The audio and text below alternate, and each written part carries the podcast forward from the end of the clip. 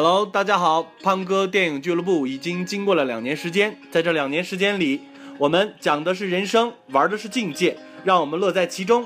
来吧，每期通过一部电影，让我们认识这个世界。欢迎收听一个深度解析电影的电台。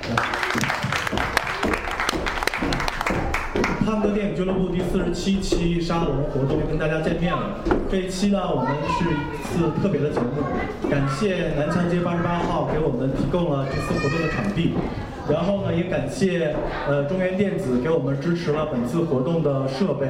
我们的曾老师非常辛苦，已经我们这是第三次进场来调试设备了，非常非常不容易，而且是纯义务的帮助我们的活动。大家把掌声献给曾老师一下，谢谢大家师。好，因为在开场之前吧，胖哥也跟大家聊了一下为什么选这个片儿。呃，之前碧涵也提到了，最主要的就是这三部电影呢，《阳光灿烂的日子》、呃，《孔雀》，还有《致青春》，分别是中国第五代导演顾长卫、第六代导演姜文和新生代导演赵薇的处女作。为什么会选择这个电影呢？呃，所有的人大家都有一个情节，是什么情节呢？就是向青春告别。除了这三个导演之外，比如说杨德昌是我最喜欢的导演，他在拍《鬼街》之后，也在拍了一些很写实的题材。所有的电影呢，都是有情怀的导演的，这些这些电影呢，都是用来青春呢是用来做一个告别，也是做了一个开幕词。这个是我要说的，因为中国电影呢，现在青春片电影很多，目前呢就是拍的很多，就像刚刚才咱们一起聊的有左耳啊，还有最近呃何炅何炅老师的《栀子花开》，还有呃之前的很多很多的电影啊，呃大家感觉出来说是什么呢？青春，中国目前的电影现状，青春电影呢就是群架、喝酒、泡妞。打开，这个可能是给我们主流的电影的东西传达的一个文化，但是真实的世界，青春是这样的吗？我们今天也有幸的请了几位嘉宾，然后先请我们在台上的四位嘉宾，因为给我们做一下自我介绍，来。自我介绍。对。大家好，我是姜不老。大家好，我是乔姑。大家好，我是来自香港的钟景堂。大家好，我叫张纯仙，是云南省技师学校的教师。的四位嘉宾呢，都是跟电影有着不解之缘。像乔姐呢，就是一个超级影迷，从中国有电影开始，这几十年来一直在看电影。蒋国老呢，就是我们北京电影俱乐部的资深影评人。张姐呢，也是在跟云南电影有着不解之缘，也陪了云南很多很多，见证了很多很多云南本土的导演的成长。然后呢，钟老师呢是香港，在我们云艺教电影，他自己也拍了一部。纪录片，两部纪录片，呃，一个是丽江音放，再一个是侗族大歌，是吧？对，呃，非常有幸的请了几位老师，呃，那我们今天的聊的主题呢就两个，一个是呢结合这三部电影吧，大家聊一聊，看一看，呃，孔雀这部片子大家什么感觉？再一个呢就是我们来说一下自己的青春，因为说别的青春都是别人的，只有我们自己的青春才是独特的。那哪位老师先来？没有话筒，自己来吧。蒋老先来吧。这可以用。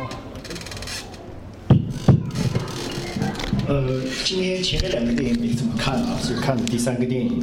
这个说起青春这个东西，人人都有。那天我们聊这个选题的时候就说，干嘛非要看美国人的青春呢？我们每个人自自己都有青春。其实这个关于青春这个事情呢，呃，前些年王朔和这个郭敬明有过一段笔仗，打嘴仗。王朔说过一句话，我也说的挺狠的。他说：“这个其实有的人没老过，但是没有人没有谁没年轻过。呃，言下之意就是，其实前半段的生命每个人都会经历过，但是有多长不一定啊。呃，结合我们上一期看的那个第七封印，呃，整个生活无非就是和死亡做斗争的一个过程。那么，我觉得如果要非要说个青春，青今其实今天路上我想起一句话来，这个话不是谁说的，是我自己说的。所谓的青春，无非是人拿来提醒自己你的生命余额不足的一个证据而已。呃，另外一个呢是像今天说的这个青春，这个以孔雀这个电影来讲呢，有的人青春很浪漫，有的人青春很残酷。他今天是把所有人的残酷的地方都说了一遍。然后我特别感触深的就是其中老二张晋出演的这个角色，跟命运一直做殊死的搏斗，但是最后遍体鳞伤的这个过程。那么可能稍微顺一点的，像他哥哥，你看是他傻吧，他有他傻，有他自己生活的智慧。傻人有傻福。对，其实也不是福气，人家也做了很多抗争。呃，你在面粉厂那个环境当中，生活是充满了满满的恶意，但是他还一定一个劲的讨好身边的人，等于他是想做一个妥协，但最后这个妥协未必成功。最后他疏离了这个他的环境，反而他还好了。那么我前一段在看一本书呢，是讲这个电影的，其中有一句话，他说：“其实人无非是历史的人质而已。”他们这个做的这些事情呢，其实人如果不不是能够战胜自己生活的这个历史局限性呢，人无非是生命当中的一个祭坛上的一个祭品而已。今天这个电影就很残酷，我不知道大家回忆起青春是想起那些美好的事情偏多一点，还是残酷的事情偏多一点 啊？呃，肯定等一下钟老师肯定有自己的想法，但是我觉得要是问我自己的青春，我就觉得我也抗争了，也妥协了，然后最后比电影上其实要要麻烦的多。来，感谢小老师。其实这部电影呢，《孔雀》这部电影，今天下午咱们看这部电影呢，最精彩的部分，剧情的反转其实就在最后的二十分钟。包括其实它的故事主线是三个兄弟姐妹，但是张静初那个角色，他一直幻想着所有的东西最后都破灭了，然后他还那么顽强的依然活着，这可能就是当时那代人的一个处境。他想成为一名伞兵，但是他做不到。他想有一个好的。归归宿，但他也做不到。他还有一个梦中情人，但是最后那个吃包子那个场面，那个梦中情人那么俗，也他的梦也破灭了。这这部电影在最后用了一个非常长的长镜头，就是把整个故事的题目给点出来了，就是孔雀。那只孔雀呢，也象征着一个命运。他们家的三个姐妹，然后从孔雀面前经过，孔雀都没有开屏。而且就是当你走了，可能错失机会了，孔雀却开屏了。这个东西，呃，留给世人的解读其实是很有味道的。这部电影呢是五十五届柏林的评委会的最佳影片，最佳影片。对，当时是二零零五年金熊金熊奖。二零零五年的时候吧，这部片子因为投资不不是很多。嗯，他也受了就是投资的制约，所以说他整个故事，呃，讲的都是很压缩的篇幅在讲这个故事。当时他的宣传费用几乎没有，但是去参展了，参展了为什么能获奖？这里边就其实就有琢磨的东西，因为他这个虽然说是讲的是我们中国的七十年代末期和八十年代初期这么一个事儿，但是整个这个故事很国际化，其实放到任何一个国家都是成立的。是这样的，再一个呢，就是在，呃，我看是呃焦点的那个访谈的时候，焦雄平在采访顾长卫的时候，就也谈起了这件事儿。因为焦雄平，我不知道大家知不知道是谁？影评人。对，是中呃是中国香港的一个影评界的呃最大的一个策划人吧，呃，策划了很多很多中国电影到国际展会上获奖。他在游说。评委上做了很多功夫，所以说这部电影本来是，呃，是提名了最佳影片，但是最后还是给了一个，给了一个评委会的最佳影片。它有很多奖项啊，这个是给了一个评委会的奖片，呃，还是不错的，总体来讲是不错的。但是，毕竟顾长卫的处女作用了一个国际化的语言，把这部电影表现出来了。呃，我也想，因为全程也在看的那个乔乔姐嘛，也在看这部电影，不知道你对这部电影有什么评价？首先，我是非常的感谢咱们胖哥俱乐部啊，把这个青春这个主题，用今天这样一个形式来做一个探讨，放了这个青春的这片子。这个《孔雀》这个电影，其实当时在他参展的时候，在那那个时候我并没有看过，那个时候忙于其他的一些事情，注意力不在这里。那么这次呢，是在短短的这几天当中，我看两遍，这第二遍看，我自己在家看了一遍，就很有感触。那么今天又看一遍呢，确实是感觉到，就是说这部片子啊，《孔雀》这部片子，把当时那一代人的青春浓缩了，还原的非常的真实。嗯，就像片子表现出来的一样。它只要是孔雀，它总有开屏时。对。那么我们每个人都经历过青春，不管是怎样的青春，青春都有它灿烂的一面，就看你怎么来理解。处在什么样的时代，有什么样的理解。那个时代就局限在那样子的一个状态之下，所以我非常的感触很深的。就它上面讲那个嗯小男孩去买那个性知识手册啊。那么难堪的那种场面，其实这个就是当时一个非常真实的一个状况。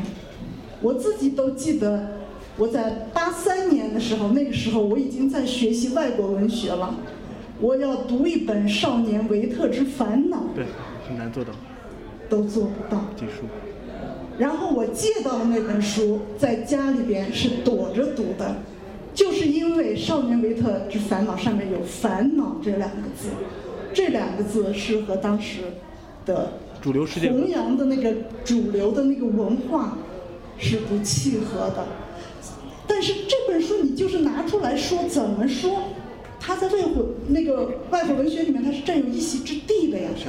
可是你不能给每个人都去解释这个东西，是吧？那么你只有你想看。你只有自己想办法把它读完。所以你看，那个时候都已经改革开放五年了，八三年的时候还是这样子一种状态。因此，我们现在看到，我们现在的就是这个八零后、九零后啊，现在在经历青春的这一代人，我们的文化世界，我们的精神世界。我们的文化环境是什么样的？完全不同，很可能，比如说像九零后，可能无法理解当时的那个状况了。但是历史总是有记载的，我们回忆起来啊，看到这样子的场景了，确实是非常的感谢，有导演顾长卫能够把它这样子真实的记载下来，确确实实啊，就说是，嗯。历史的车轮一直在向前走，那么青春的脚步都是以它不同的步伐在向前迈进，所以今天的孔雀开屏开的灿烂，以前的孔雀开屏同样是灿烂的，在那个时代就是经历那个时代的青春也是很美好的，尽管他有他当时的那些限制，有那些坎坷，但是那个经历也是非常难忘的，非常感谢胖哥。感谢乔姐的倾情诉说，嗯，下面请我们。钟老师也谈谈他自己的青春吧，因为钟老师这个人呢是非常特别的一个人，他从小在香港长大，然后求学在台湾，之后呢工作呢在大陆，九六年回归之前就来到了我们云南，然后一直在这里边工作。最主要的，他的青春跟别人的不同，有一个特别精彩的一点，大家知道是什么吗？要不让我们曹璐透露一下？曹璐透露一下，钟老师的青春有什么特别的吗？钟老师，对，从小啊，我还是说，我还报一下，还是你自报家门？呃，应该是怎么讲呢？我的青春大部分是应该是在香港啊，我的老家度过。当然，应该也是在一个比较艰苦的一个时刻度过啊，为了家庭度过。其实我的应该如果讲到，因为曹璐刚刚没说啊，呃，刚刚跟一个。九三年的一个孩子，呃，对，小王在那里聊到啊，我是九六年来云南的啊。电影的东西我不说，因为像孔雀这个片子我只看了一半，刚刚啊，包括前面两个片子啊，我是很长时间的，因为已经没有太多的记忆啊，就讲一下我自己算，我的青春啊。其实云南给了我的第二春，应该是这样说啊，啊，要曹鲁说的啊。我的第二春，当然大家不要去想到，呃，另外的第二春那种感觉啊，啊，我九六年来云南，当年是怎么说的？应该是我四十二岁，当年啊，其实年龄我觉得是一个很公开的东西啊，特别在国内啊。我最记得我刚来的时候，就国内很多朋友就问我三个事情。其实这三个事情在香港是不能问的，特别是年龄。你结了婚没有？然后你一个月的收入是多少？那恰好这个是中国的习惯。啊，对，呃，大陆这个词我我经常都在说，我不大喜欢用大陆这个词，为什么？大陆最早这个词我觉得带着贬义性。啊啊，你去大陆还是一家人。我会用一个，我到国内来，我比较喜欢这样的，包括到今天我还是喜欢这样的啊。刚刚说过了，我九六年我一月份来云南的，啊，如果说香港是九七年回归，七月份回归，那我这样说应该是我一年半前我已经回归，啊，而且我第一站选择了昆明，我觉得是个老天的安排啊，老天给了我第二春啊，我很感谢老天的安排啊。然后呢？刚刚 康哥说了，我做了两个纪录片啊，就特别是第二个纪录片《丽江英放》，对不对？你知道当年有一个同学，我带着零五班的同学，我这个片子是做了七年。然后这个同学怎么说？老师，这个是你七年之痒，确实真的是我七年之痒。为什么我会做云南这个丽江这个纪录片？我九六年来云南，我觉得我应该做一个云南的东西，回报这个云南这个地方。为什么我还要说云南给了我这个青春？我一直在学校教书，我零二年开始教，到今年是应该是十三年，是不是？我的青春，说句实话，是同学们给我的。八零，我从八零一直带到九零，现在我带着九零的，都是九零的同学。如果我没有跟这些年轻的孩子在一块，我可能我的大脑会出现老人痴呆啊！真的，孩子给了我很多，他们的想法就是这样，所以我很感谢云南这块地方，我把云南当成我的第二故乡，确实就是这样。丽江英放是参加过哪个国际电影展吗？其实我都不想说这些东西。呃，零九年这个片子是去去了那个日本那个三行，呃，国际纪录片电影节，啊，对，非常棒。没有没有没有。我们也盛情邀请钟老师，呃，参加潘哥电影俱乐部也做一期特别节目，因为钟老师他对电影的执着真的是让我非常敬佩的。我想我们一起聊天聊了很多次了，经常我提到了去年奥斯卡的一部片子叫做《少年时代》，我不知道大家知不知道这部电影。用了十二年拍了一部片子，然后获得了呃无冕之王吧。他提名了七个项，但是只获了一个一个一个一个奥斯卡奖。呃，最佳影片他是也是提名之一，但是没有获奖。但是大家对电影的态度。一个小主演从只有几岁一直到十八岁，这么这么多年的一个成长，全部用一部影片用了十二年时间记录了。我想，国外的电影人做到了，我们中国的电影人也做到了，就是我们钟老师。我们大家再以热烈掌声，感谢为呃钟老师为电影付出，电影付出吧。呃。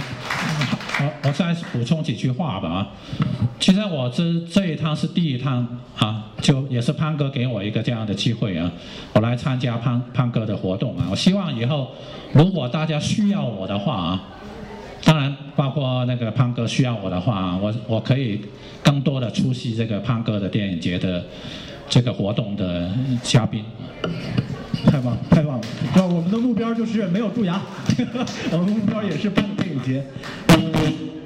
呃，刚才说到了青春哈，那个钟老师呢，一直钟老师一直都一直在说那什么，一直都在说四十二岁以后的事儿。大家想不想听到钟老师四十二岁以前究竟做了什么事儿呢？比如说他少年习武的一段经历，这段这段是我特别特别感兴趣的，我觉得大家也特别感兴趣。说出来一个人，他们也大家在座的每一位都知道。来，有点像公公审了。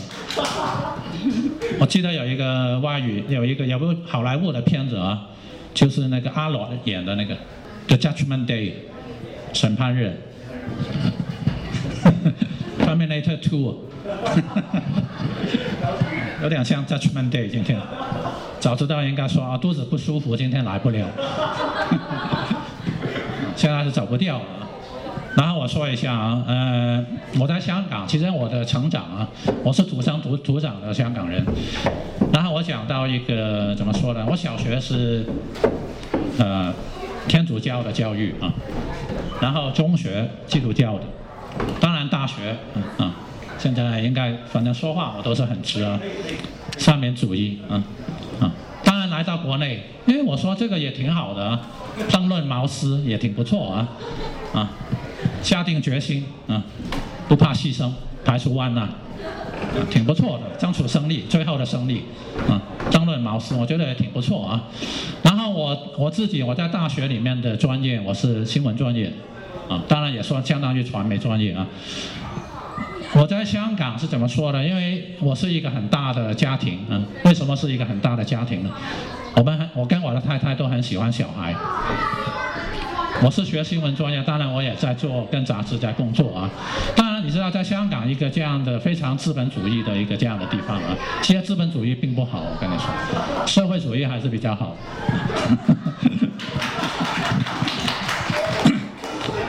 我是来了国内，我才发现啊，原来社会主义如此的可爱啊。我那时候我要做三份工作，才能养活我的家人。因为我，你知道我有几个孩子吗？中国是就是一直在都在说超生，对不对？啊，我是超生游击队的首领。我们刚结婚的时候，我们本来想要七个娃娃，啊，当然这个梦想是没办法实现。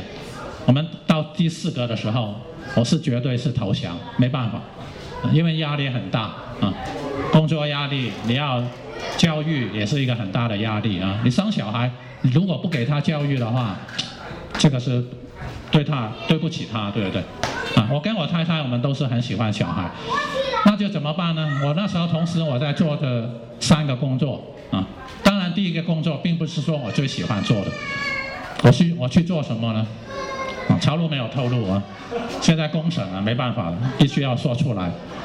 我是做包工头，啊，大家可以想象包工头到底是个什么东西？很多人都觉得哇，你是包工头肯定很赚钱。钱不是我在赚啊，左手来了钱，右手就出去了。包工头是去装修啊，拆房子。中国有句古话叫做“过路财神”。对，左手拿的钱，今天左手收到的钱，可能三天放在自己口袋里面，三天以后就出去了啊，就没有了。啊，做了包工头也是不止，因为这个主要是为了生存，真的是为了生存，不是自己想做的东西啊。啊，我是我看八零年开始做，啊，然后做到这个九四年，啊，就彻底金盆洗手啊，啊，当然不要以为我是黑社会啊，我就我不是黑社会，啊，只是这个这个行业就不干了。当然在做这个行业的过程里面，也没办法去养活家里四个孩子啊，还有一个太太啊，那怎么办呢？八九年再去做另外一个行业。去做餐饮业，非常辛苦。九年，当年我我记得我最辛苦那年是怎么样？我一天只是睡四个小时，啊，是非人生活，不是人的生活，真的。我是在车上睡那时候，就是这样熬过来。然后餐厅也在做，做到二零零二年，两个行业，包括九四年的工程跟零二年的餐厅。就没有做了，因为孩子开始回来，从国外开始回来，啊，然后也是非常幸运，零三年香港出了一个很大的事情，我不知道你们记不记得，零三年当年，非典，对。香港很多餐饮业，基本上很多大的餐饮业都垮掉。我们是零二年的十一月结束了，这个当然也是老天的安排，对。啊，要不然就很惨淡收场。是孔雀吗？啊，到你这儿开屏了是吗？对。然后我九六年一月份来云南，啊，从来没有来过国内，真的，真的是这样子，我不是在撒谎。零二年的时候，香港还有一个亚亚亚视啊，叫 ATV 亚洲电视台，零二年过来香港，他要呃从香港过来要拍一个香港人在中国不是做生意的一个傻瓜。当然，这个傻瓜就是现在坐在这里这位钟景堂。啊，九六年我是第一趟来云南，我是我记得当年我来的一月份来的，我是来了五天啊，来了五天是干嘛呢？也是帮一个朋友去设计一个餐厅啊，当然我没有参与这个餐厅的运作啊，只是帮他把这个餐厅建立起来啊。就五天，五天呢，就有一天他把我，他找他的驾驶员把我带去石林，石林县。那时候还是不是叫石呃，不是不是叫石林，叫鹿兰县，鹿兰县。来了以后，你知道我们是我是比较喜欢拍照片的人啊，就走了以后就反正就拍了很多照片啊，走了以后就。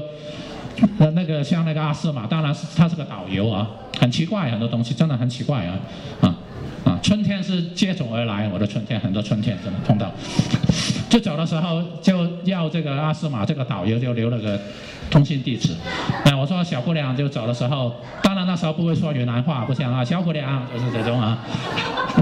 啊，给他留了个地址，就走的时候就留了个地址，然后就回家，回家，回家就把照片，呃，跟他拍的照片把它做好，做好就准备要把它寄过来给他。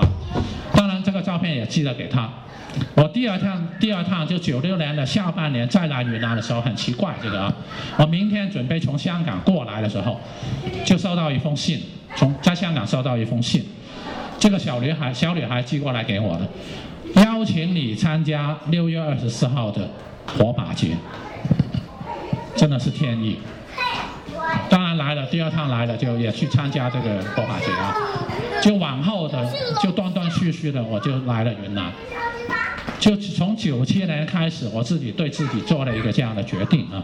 啊，云南原来那么一个美好的地方，我找到我人生的下半部，我决定了留下来。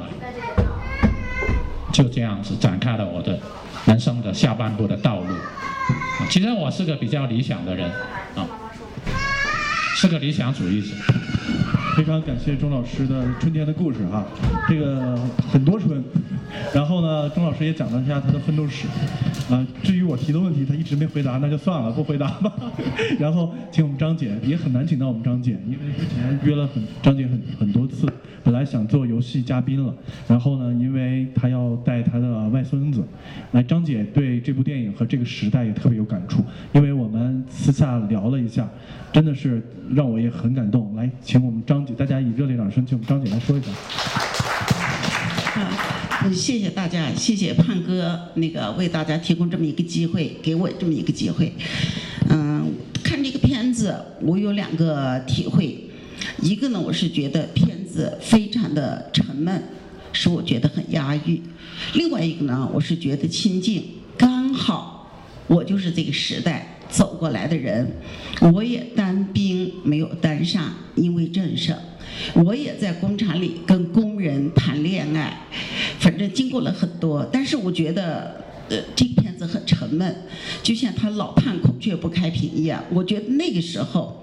我们过得还是比较快乐的，虽然吃的少，穿的简单，但是我觉得简单着、快乐着是我们那个时候的青春。嗯，我写过一篇与园艺有关的青春岁月。那个时候毛主席有个指示，就是啊，办五七农场，我们就在农场劳动。嗯，我给大家读一段我这篇散文啊。与园艺有关的青春岁月，园艺丰收了，个大的褐人，一窝能挖六七斤，得立马挖出来，否则就被雨水糟在地里。产单位界定，抽调一批人增援农产。你、你还有你，抽调出来，为哪样是我们？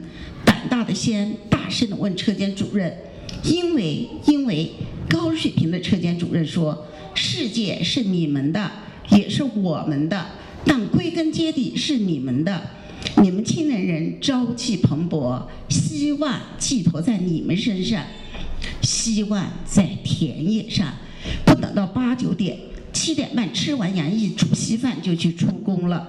真风场啊，一锄头挖下去，朝自己的脚一掀拉，一堆洋芋就出现了，椭的、圆的、紫的、白的，挖不完数不尽，洋芋。爱得让人忘记腰酸背疼，手掌起血泡了，缠上纱布，包块手帕，继续挖。每挥一出，心中自问：我们有愚公移山苦吗？这种精神感动的老天一直在流落泪。这还不是自己的洋芋呢。仙儿，你喜欢吃什么洋芋？红烧肉焖洋芋，红烧肉的油渗进洋芋里。颜色也变得和红烧肉一样，又沙又面又香过瘾。小雪，你呢？我说的这个小雪，就是原来我跟我很好的一个朋友，云南省有个高级律师叫马军，他的媳妇跟我从年轻时候一块儿走过来的。嗯，这是我们去挖洋芋的一段啊。说是后边，熄灯号从农场的一角传来，是一个缠住农场的老转吹的。你要不熄灯，他就像连长般的来敲门下命令。关了灯，黑暗中我悄悄地问：“和平，小雪，饿吗？饿。没肉少油的日子，吃一大海碗饭也支撑不到天亮。”熄灯后，我们四人悄悄摸进间男生宿舍。这个男清工姓撒，清真的很，累得半死也要坚持单独开火。那时回族工友比汉族多，每油得香油五两。他挺舍得的，在锅里倒了一小汤油，双手端起锅，熟练的一旋转，锅底全有油了。倒进了刮了皮的白生生的圆个的洋芋，加水盖盖，三根柴就互架着火苗，忽上忽下的串着，滋滋的有香气了。慢慢的。香气从锅盖的缝里溢出来了，熟了，熟。小洒坚定地说：“熟了。”女孩们一起染：“不熟。”小洒用手压住锅盖，哪个敢动？你这朵憨劲，撒哥哥，傻哥哥，终于软硬兼施地揭开锅盖，油汪汪、黄生生的洋芋，那个香啊，那个烫啊，从左手。颠到右手，右手再回到左手，几十个来回才回到左边。这是我们青春的一段儿。啊，嗯，刚好这本书呢是我今年嗯二月份首发的《人生三问》，我也把它送给胖哥。谢谢张姐。啊，我觉得这个今天这个孔雀这个片子，最后他还是很有意识的，就是把这个孔雀作为一种象征啊、向往啊来表示。他们家的人一对一对都过去了，都盼望那个孔雀开屏。这个孔雀它不是每个时候都在开屏的，你要预着。那么度过了那都那么多艰难的岁月。我们还是会迎来孔雀开屏的时候，而且已经迎来了。我们只要看看我们那个经历那么困难的时代过来的人，生活这么的美好，是不是啊？六十多岁的人了，还是青春常驻，我们就觉得我们珍惜过去的青春岁月，也珍惜现在的幸福生活。好，谢谢大家。来，再次以热烈的掌声感谢我们张姐。如果说张姐的青春是一首诗。钟老师的青春岁月是一段奋斗史，乔姐的青春是一部电影。那我们想听一下我们蒋国老的青春是什么呢？来，有请蒋国老说一下他那段逝去的日子。我还是说电影吧。其实今天这个电影呢，这个当年看过一次，觉得拍的挺好的，是因为它有很强的代入感。就是你可以从当中看到每个人在当自己的生活当中都有这种挫折、奋斗，然后更多是灰暗的东西，因为可能悲剧更容易打动人，因为悲剧人人都演过，对吧？不是不是每个人的人生都是喜剧的。呃，我觉得今天看了以后呢，有几个东西特别有印象。第一个是它的画面非常好，呃，它整个虽然说它的主线是以老三的角度来叙述，但是其实它所有的镜头，应该说基本的镜头都是以旁观者的角度给出来的。而且画面给的非常美，这个是顾长卫的长项啊。人家其实你说他这个电影是他的处女作，准确一点说应该是他导演的处女作。人家的第一个作品是《红高粱》，人家已经获奖。对，他是摄影，张艺谋的导演，因为他是同班同学。陈凯歌的摄影是张艺谋，张艺谋的导呃摄影是顾长卫。对，而且呢，顾长卫和张艺谋真是同班同学，因为张艺谋大学学的是摄影，他不是导演系。他们两个是同班同学，所以这个其实这个电影是他们第五代导演大器晚成的一个最后的一个作品。应该说，如果第五代导演现在还有可以看的作品，个人觉得这个是最后一部。自此以后的电影呢，用王朔说的话就是装修大师做的了，就是画面非常美，你们的手艺都很好，但是你们只是在装修一个旧房子，炒冷饭。那么这个电影呢，它有灵魂，因为虽然说它拍的晚，但是他拍了一个自己自己怎么讲，自传性质的这种呃集体的回忆、青春回忆，所以这个电影呢容易打动人。当然还有一个原因是我阴暗的一个想法，他参赛的年头呢，呃，对是。怎么讲呢？中国的经济已经开始慢慢的起飞了，但是呢，可能外国人喜欢看到中国人更真实的，特别是对那个年代有所真实体现的一个一个作品，因为大家都知道，到目前为止，对于文革的后期整个过程乃至最后的反思的作品，几乎为零，没有。这段历史在我们现在目前还是一个禁区。据说冯小刚申请过很多次拍类似有关联的一个题材，一一直是批不了的。那么这个话题是不可以讨论的，包括像曹路我们同时看的唐教授的书。近代史都不可都是不可以讨论，但是青春可以讨论，所以我们可以还原很多当时生活的细节，包括里面我们在看的时候和那个飞宇老师说，飞宇老师不知道里面做松花蛋那个细节，他以为是做咸鸭蛋，那个细节是做松花蛋，那个我做过。然后养鸭子、养鹅，在家里要去，云南话叫塞鸭子嘛，猪鸭子嘛，也有过。然后打蜂窝煤我打过的。打蜂窝煤是要做一个钢铁的模子，里面有几颗柱子这样的，然后把那个煤煤粉呢压进去，有一点水啊，然后压进去要打实了。最关键就是它上面那那那那小段那个戏剧冲突，就是他们已经做了满院子的这个蜂窝煤了，然后来了一场雨，等于你所有对抗只是想改善自己生活的那么一点点微薄的努力，最后老天爷都把你冲掉。然后你看你。可以看到那个可怜的母亲就在拼命的挽回这个家庭的幸福，然后其他家庭的成员都是旁观者，然后甚至最叛逆的那个老二是走掉，我根本就不珍惜，我就不认同现在这个生活状态，想走走不了，结果最后那个失败过很多次嘛，最后就投降了嘛，对吧？他妥协了嘛。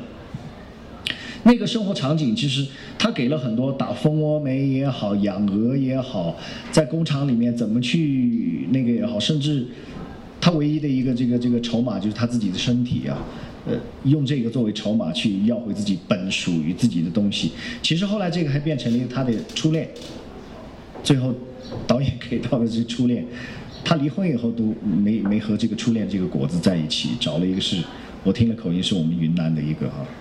他们爸爸的家乡有很多孔雀，但是这个孔雀始终没开屏的那个，所以这等于这个顾导演可能对那段时间那那个历史时期有非常强烈的这种怎么讲批判性，他给到的生很多生活细节给到你都是灰暗压抑的。其实就像刚才经过那个年代的人说，毕竟还是有可可以怎么讲呢？温情的地方，家庭成员的关系其实是有好的，但大家看到在他们这个。五口之家里面充满了甚至是杀戮啊，只是最后未遂。那么生活是不是这样呢？我也不太好说，因为每个人的经历不一样，有的人可能还活不到这个青春期结束就已经结束生命。我们在这个其他第五代导演的这个电影里面也有，特别是董云应该有印象，你师兄演的那个角色，青春都没来，结果就自自己就结束了青春，对吧？对，就是《霸王别姬》当中那个。就说，呃，小胖一直想让我说自己的青春，我觉得我的青春也不过如此，没人家的精彩。但是呢，看他的青春，我已经觉得够累的了，因为真的累啊，打那个蜂窝煤真的费劲啊。嗯，然后像张大姐说的这个挖洋芋这个，因为我当过兵嘛，我们没搞洋芋，搞了辣椒，搞了南瓜，搞了云南人说的那个撇兰，就是怎么讲？应该普通话应该说的那个菜怎么讲？我们都搞过，喂猪也搞过的，就是所有的痛苦只有一点存在的意义，就是你战胜他以后，你没有被他打倒。海明威说的那个，你尽可以被他打打倒，但是不可以被他打败。最后这些就变成政治资产了。要说的话，残酷的青春也是青春，对吧？也值得回忆。那今天可能就是我们大家集体回忆了一下六七十年代、七八十年代那个残酷的青春。对，我就是。这部电影呢，忆苦思甜，其实做得非常好，呃，有很多历史时代的印记，比如说结婚的时候的三呃三转一响，比如说时代的一些烙印，一些电影，一些歌曲，大家在最后那个时代也看到了追捕一个非常熟悉的电影画面和一个熟悉的歌曲，这个都是那个年代的一个真实的印证。前两天呢，我们在群里边呢也一直在讨论第五代导演和第六代导演。然后呢，我们也基本几乎达成了一个共识，他们先天不足，但是后期呢想挣脱，但结果呢被命运的牢笼牢牢的束缚在，呃商业片导导演里边吧。第五代导演应该算是最后一个顾长卫，也在今年啊去年年底成功的没落了，拍了一部商业电影《微爱》。对，虽然说他拍的东西是很有利益的，但是他的表现手法是很商业的。嗯，片子很一般，也很一般。呃，怎么说呢？就像我昨天也在说，呃，喜剧的最高境界就是悲剧嘛。什么是悲剧呢？就是把美好的东西在你面前撕碎呈现给你。那什么是喜剧呢？就是把丑陋的东西放大呈现在你面前，这就是一个悲喜剧。这个我们这部电影呢，也确实是在最后的一段二十分钟故事里边，把所有。留下的美好的东西全部撕碎了，这个给大家留下的都是思考。其实我觉得我一直没有把这部片子当做一部忆苦思甜的片子来看，因为看了这么多次孔雀了，每次看到最后姐姐去买西红柿的那个场景，还是会泪流满面。我觉得可能是不是还不够老，还没老到能够淡然的去回忆我们的青春，能够一笑而过。但是我觉得说了这么多之后，每次看到孔雀，我都要说说李强，因为我真的是从孔雀开始喜欢李强。李强是孔雀的编剧，其实不管最后所有这一家里的人都没看着孔雀开屏，但是最后他还是开了。我觉得这是李强要带给大家的东西，就包括最以后他在那个姨妈的后现代生活里面最后的一个京剧高腔。甚至包括他最近的那个黄金时代里面，最后洛宾基边吃糖，眼里含着泪，但他在笑。我觉得这就是我喜欢李强的理由，他骨子里的悲悯和真正的哀而不伤，就是我们都知道，像我们当初看《第七封印》一样，生活生命本身就是这样的，有它的悲伤的东西，但是我们怎么能够去找到它的温暖的那个点，支撑我们往下走？而且很坚定的走下去，我觉得这可能就是孔雀最后它会开屏的原因。不管它是为你、为我，还是为其他人，但它终究开屏了，这就很值得我们大家开心。谢谢。好，感谢吴姐非常感性的解说，真的也感动了我。呃，那还是请在场的四位老师给我们来个青春寄语吧，来。没有，呃，我没有什么可寄语，因为我还没那么老。因为一般终身成就奖的人才会对年轻人有寄语啊。我只说一点，就是其实要说这个电影或者是对青春的这个总结，我我我现在就是这个想法，青春不过就是提醒你余额不足的一个铃声。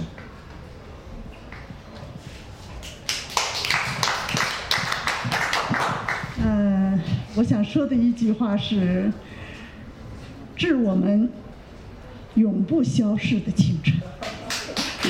因为我认为啊，青春其实也是就是一种想法，只要你愿意，青春就可以继续。谢谢。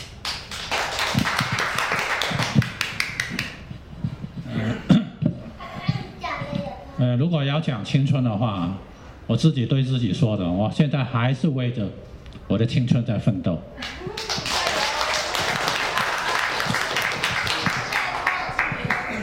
我的青春努力过、奋斗过、辉煌过。我的一句话：青春无悔。感大家再一次以热烈的掌声感谢四位嘉宾给我们带来的他们那个年代的青春。好，谢谢四位嘉宾，来，请你们回到原原来的座位吧。然后来下一段，托尼，托尼，我们一起来，来，飞宇老师，来，云，投路，云姐，来，一起来，一起来，都都一起来吧。来，云云，吴姐来。好，来来下来下下下下下来坐，来，君姐，来法国的朋友，来涂总，涂涂总涂总来，来赶快坐，来就坐。还有谁要主动上台来聊一聊吗？来来来，来君姐，往往里边坐吗？快快快快往里边坐，你坐我旁边才是正，来赶快坐，你干嘛？来来个背光吗？来，来来来，让我们国际友人往里坐，OK。来来，你俩别谦虚，快一点呗。老婆，莎莎姐，啊，好，那我们还有两个位置，有自告奋勇要来了吗？来，来，那我们进行下一段了啊。致青春。刚才感谢四位老师跟我们聊了一下他们那个年代的故事，因为说句实话吧，我一直管他们叫姐叫哥，可能我的年纪比较小，但是一直管他们叫哥姐。说句实话，他们的年龄跟我的父母的年龄是一样的，他们经历了很多，经历了新中国的一个成长，呃，文文革的一个到来，甚至经历过三年自然灾害，也经历过改革开放的春风。这一代人的经历呢，说句实话，是一个非常宝贵的经历。他们的生命的故事里边有太多承载的东西了，不是我们这个节目就用三言两语就能说出来的。那下一个时段呢，我们做一下我们自己的青春，因为可能在座的各位几乎都是七零八零年代的一群人。这部呃电影呢，其实我们也可能非常熟悉，就是赵薇导演、新生代导演赵薇导演给我们带来的《致青春》，讲的是一个我们那时候的故事。呃，然后呢，继续还是老方式，采取说电影，然后聊自己的青春的故事，好吗？来，有请，首先，呃，有请，那就在我旁边了吧？我看已经跃跃试了。今天早上早班打飞的，然后迟到的那个托尼，对吧？从北京飞回来，也非常不容易，非常沧桑啊，铁粉儿。呃，不赖我啊，这个赖群主没把时间点儿给说清哈，所以错过了两部特别好的影片，然后赶上了这部《孔雀》。呃，我觉得这片子呢，说这青春啊，我我我一开始的时候没做什么功课，不像大伙可能之前就看这片儿。顾长卫的片子呢，就看过两部，青春这个主题的是这么一部，之前那个有个最爱。最爱，最爱，哎，最爱就海报还比较露，是吧？但是它是那样的，那个片子呢，这个不知道是表现什么主题。最爱吗？呃，对。最爱的是那个有个作家叫阎连科，他写了一个河南艾滋病村庄就卖血的艾滋病，结果呢这个审查不过，所以就改的乱七八糟了，实际上非常悲惨的一个事情。他们里面的那些村子里面全部是得艾滋病，因为血型，就是卖血，就是讲。我我为什么提这片儿呢？因为顾长卫这人长得他比较个哈，他是这样的。然后他那半儿呢，蒋雯丽呢，大大伙儿都知道是吧？那绝对是一个好胚子，就这么着，这俩人搭一块儿，一开始都特看不惯，后来非常偶然的机会看了《最爱》，然后我发现这人确实不一般。这片子据说他他其实不是他。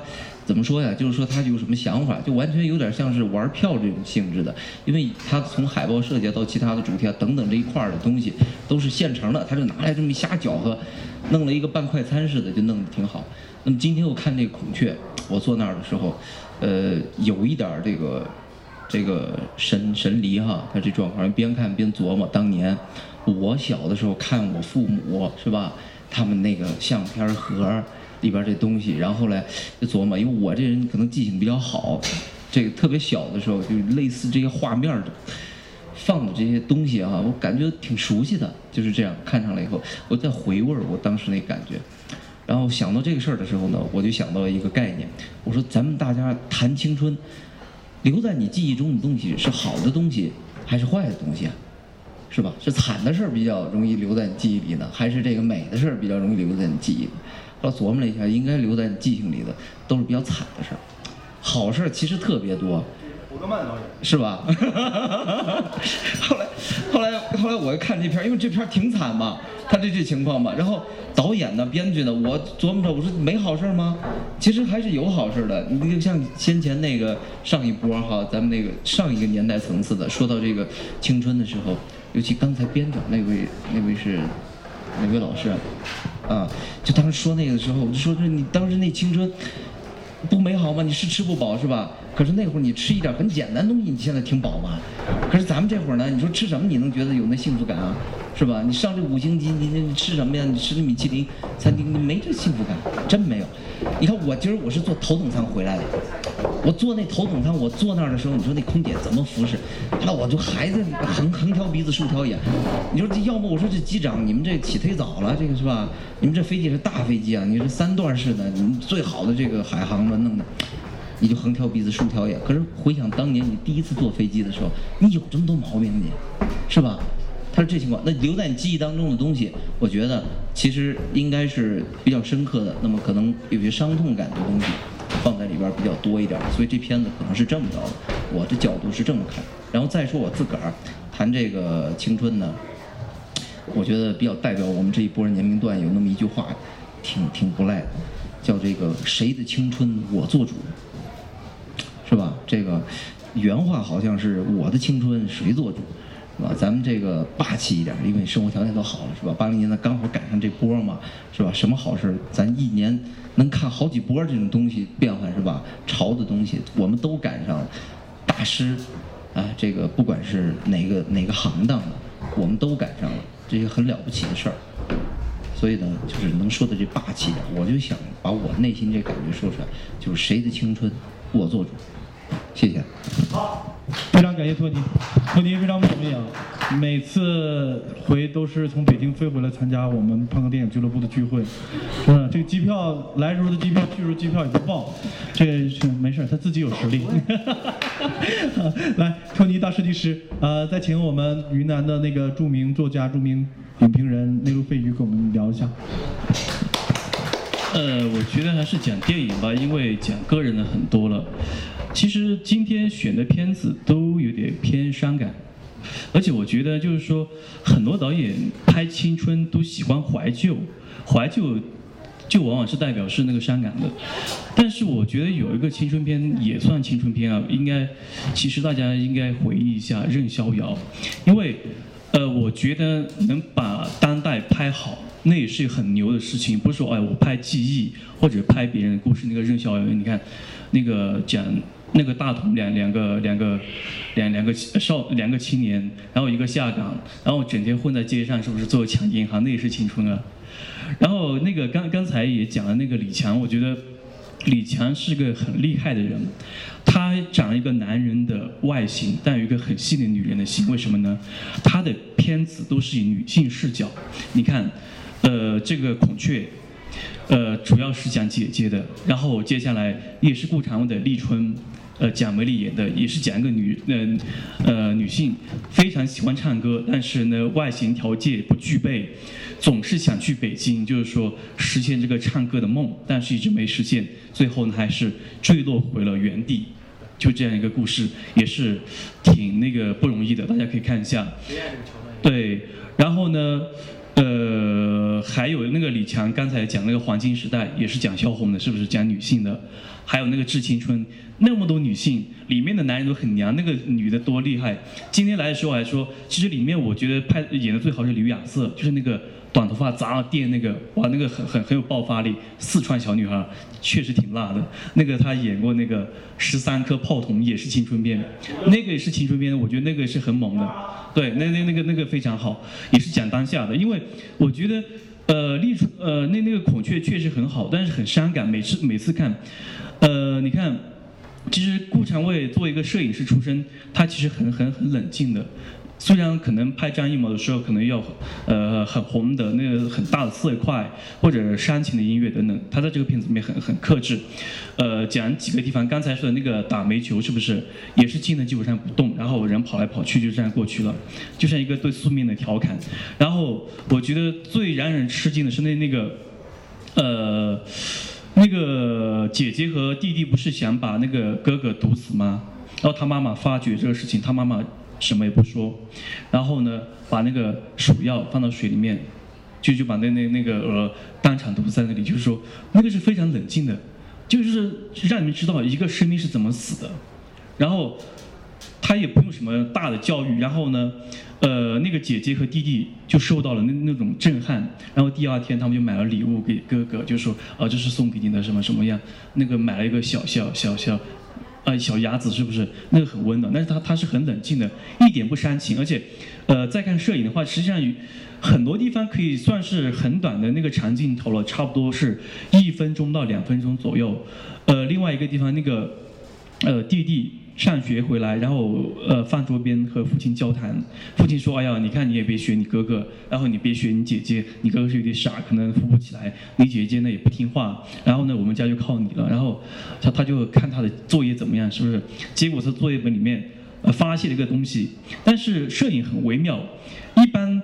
呃，一般可能不太高明的人就直接特写说，哦，这是什么东西？他没有，他先对话，然后他父亲发怒，就说，哎呀，你滚，怎么怎么样？然后说我们家出了流氓，对，然后他而且镜头是没切的，他这是这样这样过去，然后这样过去，然后就回来切的时候才给那个桌上画面，就是说画了一个裸体的女性，可能今天这个呃关系很强，大家看不出是一个什么东西啊，是个裸体的女性，就是说，呃，那个弟弟也受到性启蒙，因为帮姐姐买那个东西嘛，可能也。是有一些这些东西，其实很正常的，但是在那个年代很不可思议。还有那个有一个也是小长镜头，就是那个呃果子不是去打猎吗？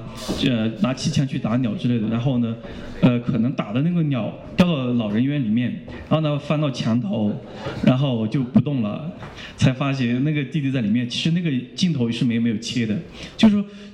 长镜头用的好的话是非常有震撼力，因为它里面人经历的时间和我们是同步的，它基本上里面过一秒，我们过一秒，所以有些时候，即便镜头不动，你就对着一个人，哦，还有里面也是很很厉害的地方，我觉得和蔡明亮的那个呃《爱情万岁》一样，就是哭的镜头。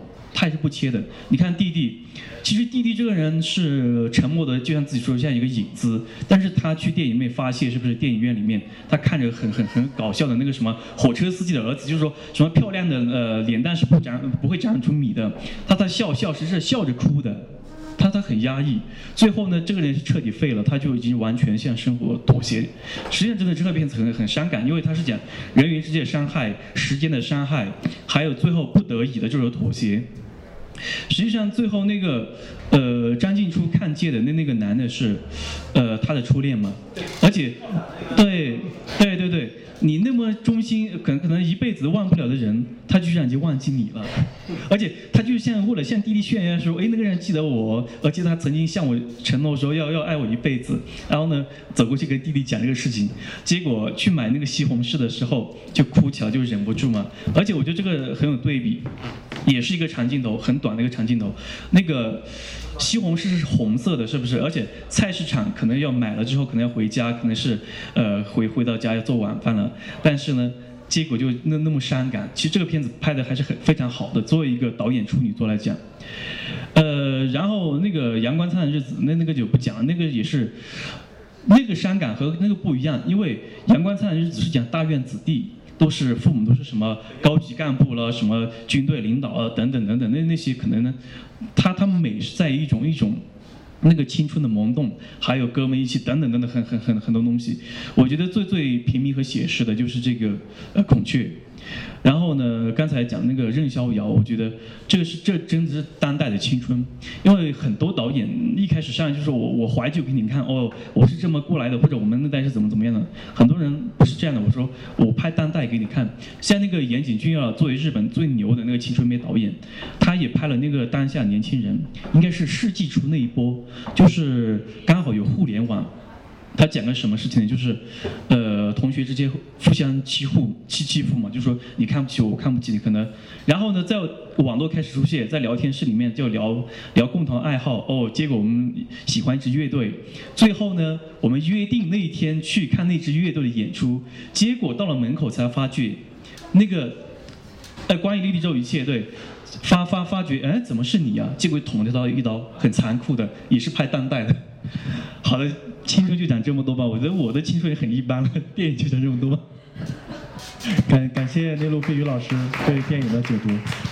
来，有请我们君君姐做一下自我介绍吧。呃，不用介绍了，你介绍过了，君君啊。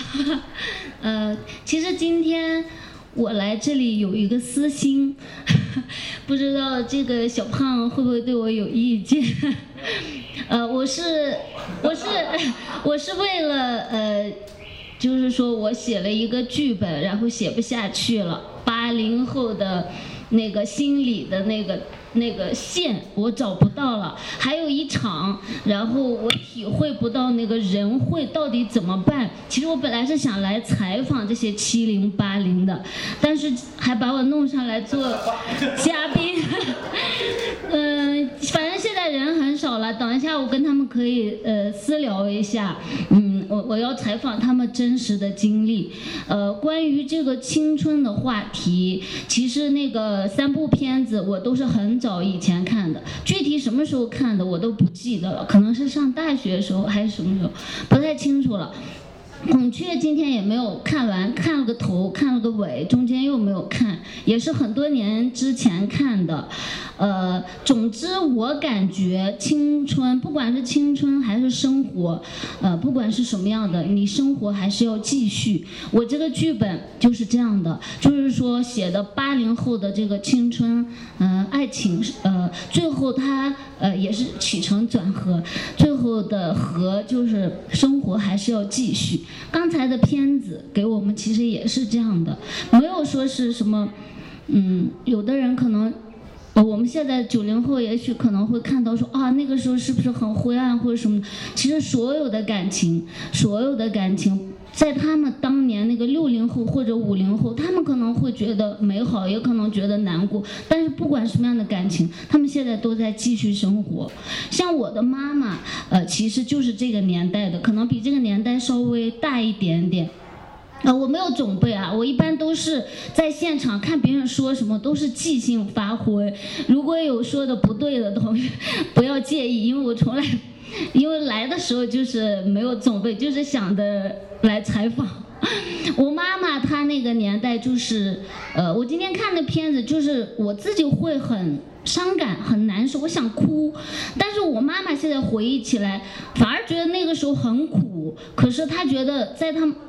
在我的外婆家里，反而好像比现在还要，呃，有幸福感。她是那种，好像很多生活的负担不用想，其实很苦。他们吃完肉都不洗手，为了闻那个味道。小的时候真的，你们可能听了都觉得。哎，假的吧？其实是真事儿。然后他为了坐火车省那两毛钱，坐在火车的外面，你们可以想象到吗？油罐车两个中间的外面，因为我的外公是右派，被下放到嗯嗯那个村子里面，境遇没有这个电影里面的好啊，比他们差太多太多。是住在那个村子里面的最边上一个废弃的一个一个一个那叫什么打谷场的一个一个一个废弃的房子里，他们的比这个艰苦太多。然后他后来结婚是为什么？他喜欢的或者别人喜欢他，他们是不会去说的。他们结婚的目的就是谁能给外婆这一家落户，他就可以嫁给谁。在现在想起来觉得太可悲了。当时这不是人的悲剧啊，那是一个时代的悲剧。时代把人逼成了这样，他们找很很多去相亲，首先就是说能不能把我们，因为他们是右派没有户，在那个村子里受欺压的，天天是被批斗的，带的那个那个大纸牌，一吹那个唢呐那个喇叭就要批斗他们了，现在都听不了，所以他们就想离开那个地方，怎么离开？只有婚姻，嫁一个贫下中中农，然后。可以落户，他们可以离开，这是他们的婚姻。后来找了我的父亲，我的父亲是贫下中农，然后就是这样才找的。嗯，后来这是他的婚姻。结了婚以后，他想去呃考大学，就像这里面的主人公一样，他想去。奋斗，他想去突破，可是那个时代让他不允许。他们上学的时候，右派子女是不让上的。我妈妈是当年的全县的第一名，是从学校把他们拉出来的，不能上学。呃，他他这样结了婚以后，又想又想恢复高考，又想去参加考试，结果他就生下孩子了，然后正坐月子没有考，后来又去想想去当裁缝，然后也没当成。有了小孩了，嗯，很多真的就像他这里面的，呃，反映的那那种生活的状态，呃，他们坐火车看到一个列车员，觉得就像看到那个伞兵一样，就觉得是梦想，不可能达到的那种。所以我看这个片子，我虽然没有经历过，但是我能感受到，呃，他们的那那那个岁月，那个岁月是年代，那个年代。给他们造成的，所以我看了很难受，我很想哭一下。然后我现在又写了一个剧本，是反映七零后、八零后这样人的一个东西。我现在不说，我等一下下来君君老师，来，刚才我们也请了钟老师导演，也请了君君老师，他是编剧。现在请我们演员来谈一下电影和自己的青春吧。来，有请云。大家好，我是群里的云。嗯，今天本来我是想就是蹭看一下啊，然后 然后坐坐到这儿呢，然后本来说那个是分组，后来我才知道啊。然后为什么我就很好奇，胖哥把我分到九零组，其实很很想啊。然后对对没得逞。然后就是你看这个片子，第一次看我是在嗯，好像是。呃，我我忘了，反正是工作以后了。然后那个我第一印象我特别记得，因为我记得那个片名叫《孔雀》嘛，我不知道大家昆明人知道那个对孔孔雀我嘎对有有这样一个成词语嘛，就形容有有有很多人就是那种。好像是显得在人群对在在人群里面自就是比较，也也不应该是大尾巴狼，我觉得应该就是那种就是很很显眼，然后自作多情，或者是很很自己在自己活在自己世界里的那样的人。对，就是其实我们可能都有一点哈，活在自己喜欢电影就活在自己的这个喜欢电影的世界。但我想说的，其实我不知道顾长卫知不知道这个话哈，我也不知道当时他怎么想要用孔雀来作为一个电影。但我的第一印象就是他绝对是个昆明人，而且因为我看完这个片子以后，我觉得，呃，这那三个人就是活活的其实蛮孔雀的。就是他自自顾自的生活，自活在自己的世界里，哪哪怕老大，因为他有一点傻，所以他也是一个活在自己世世界里的人。对，其实全家里都有一点，就是活在自己世界里，在那样的一个小村子，我觉得是个小村子哈。然后嗯，那个嗯，周围的人都是很冷静。很冷漠，包括你看那个顾长卫导演的镜头，刚刚也说到，给的都非常非常的冷。但是这一家人呢，就非常非常的闹腾，我是这么觉着的啊，就很他们的就是整个生活其实是蛮闹腾的一家人。呃，有的姐姐就向往参军啊，弟弟又又有喜欢的女孩子哈，就是一直跟着追啊。人家其实一点都不喜欢他，当他是条狗的，但是他自己还是拼命的去追。所以这他是他们的这样的人，其实就是活活的一种，我觉得就是让你，呃。自自自顾自的生长的那样的一个人，其实很像孔雀，或者是很像任何一种就是很漂亮的动物，但是它不是因为你而漂亮，它是自己自我的一种漂亮，不是因为任何人，只是说他们的青春作为嗯导演的一个回忆来说，整个的故事比较残酷一点。就在那个年代来说，有很多压抑的，不像我们现在就是那么自由的一个时代里。但是恰恰刚刚也说到，呃，他很怎么说呢？就是导演觉得很给一些很残酷的记忆。但是我恰恰觉得在这部片子里，嗯，关于青春，导演是没有好与坏的。更多的是一种，甚至他还有一点戏谑，我不知道大家有没有看出来，就有点那种小幽默。比如说姐姐就在家里就看书哈，然后就不吃饭，弟弟他们一家人就捅那个门，然后绑住他，拼命喂他饭那里。其实我不知道别人怎么看，就觉得 恰恰有一点小幽默，他会有一点自己的那种冷冷幽默在里面。包括他爸，呃，去给他找工作，然后冲到门，那个恶狗冲出来，他爸吓得跳到那个房檐上，那个老三就那插着个兜，然后就看他发笑，其实那里都是会给人一种，呃，我觉得顾长卫式的那种冷幽默，因为。顾导的那个电影我看了一些，他就是会有一些这样的，就是，呃，自自也是个自顾自的人哈，也是自顾自的，让人觉得哎，有一些一些点会让你觉得，嗯，有一些搞笑的成分，嗯，然后最后我还想说，因为我是戏曲演员啊，我是学京剧的，也介绍一下，然后他的老三的那个媳妇儿嘛，不是最后在那个歌舞厅唱，他那个戏其实是呃点的很好，因为你就可以知道他。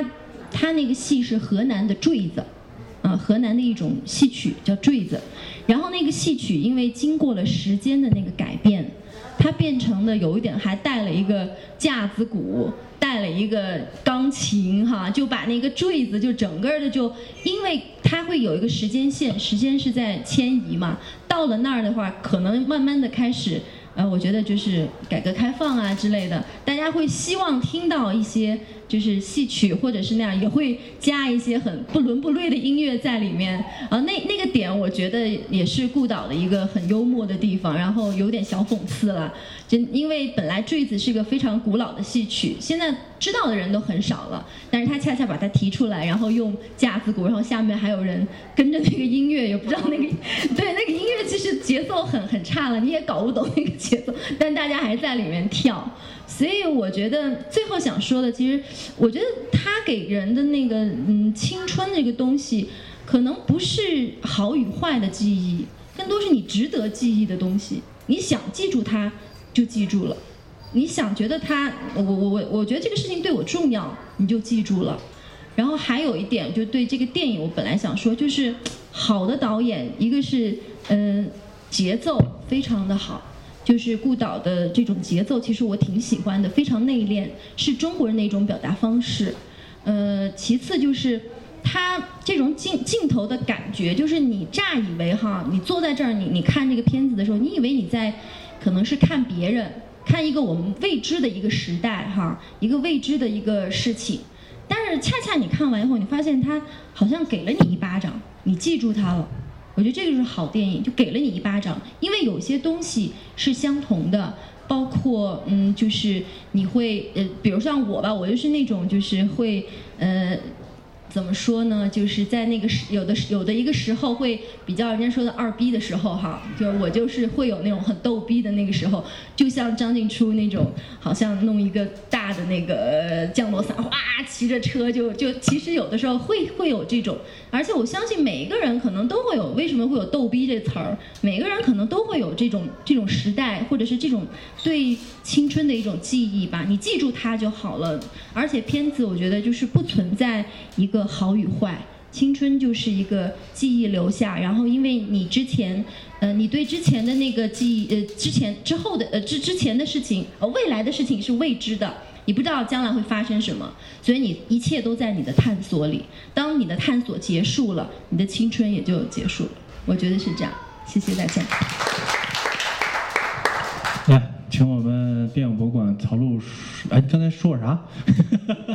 来，赶快。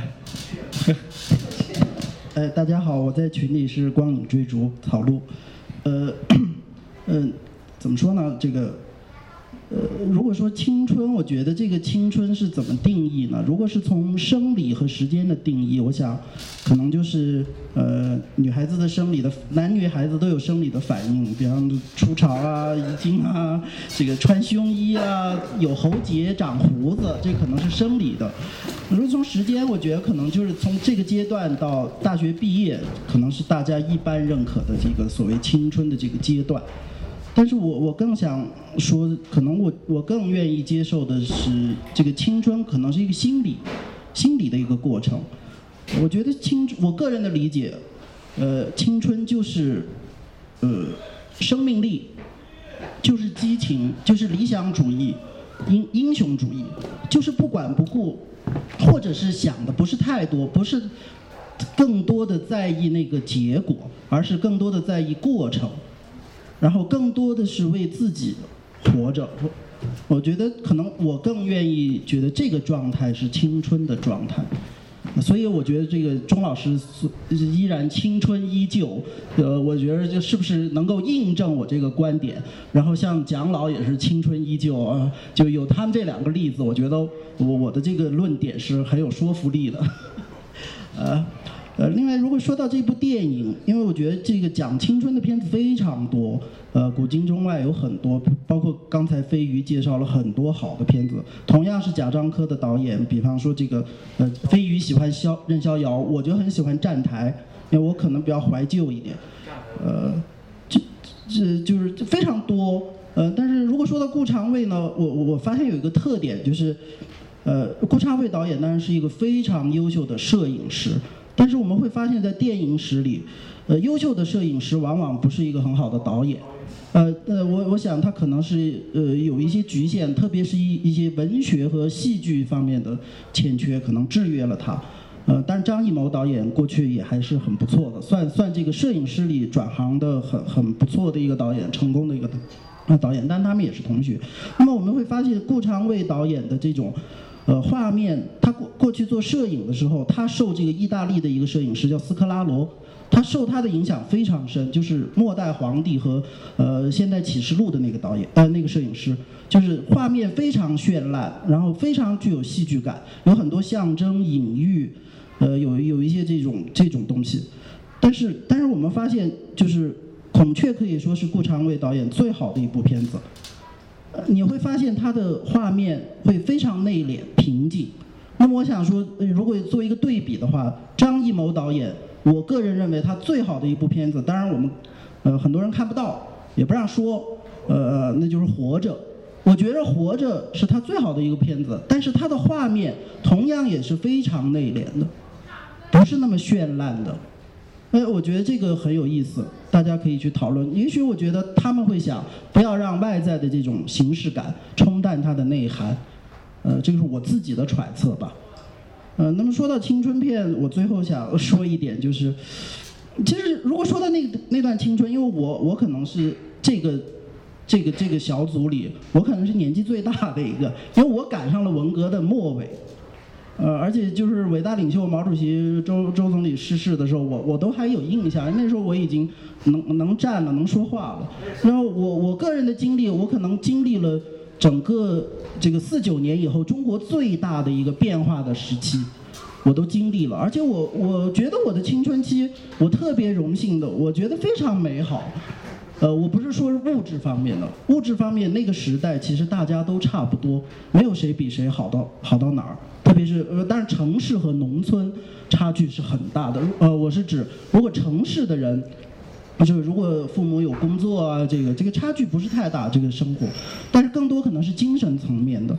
那么我我我觉得我的青春，如果非要说的话，我觉得我我很快乐，因为我的那个青春八十年代九十年代，正是这个，呃，可以说是这个整个世界上最后一个黄金时期吧。